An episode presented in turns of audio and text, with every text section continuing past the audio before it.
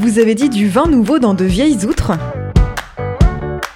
le propos pas forcément clair à première vue peut être perçu comme une apologie du changement radical. À Jean-Baptiste, partisan de ne pas trop bouleverser la tradition, Jésus, dans un élan d'audace, dit en Matthieu chapitre 9 verset 17, On ne met pas non plus du vin nouveau dans de vieilles outres, autrement les outres se rompent, le vin se répand et les outres sont perdues. La dimension révolutionnaire de la parabole est corrigée chez Luc, qui, après avoir repris la phrase du Christ, lui fait dire au chapitre 5 verset 39, et personne, après avoir bu du vin vieux, ne veut du nouveau car il dit le vieux est bon, la continuité dans le changement en somme.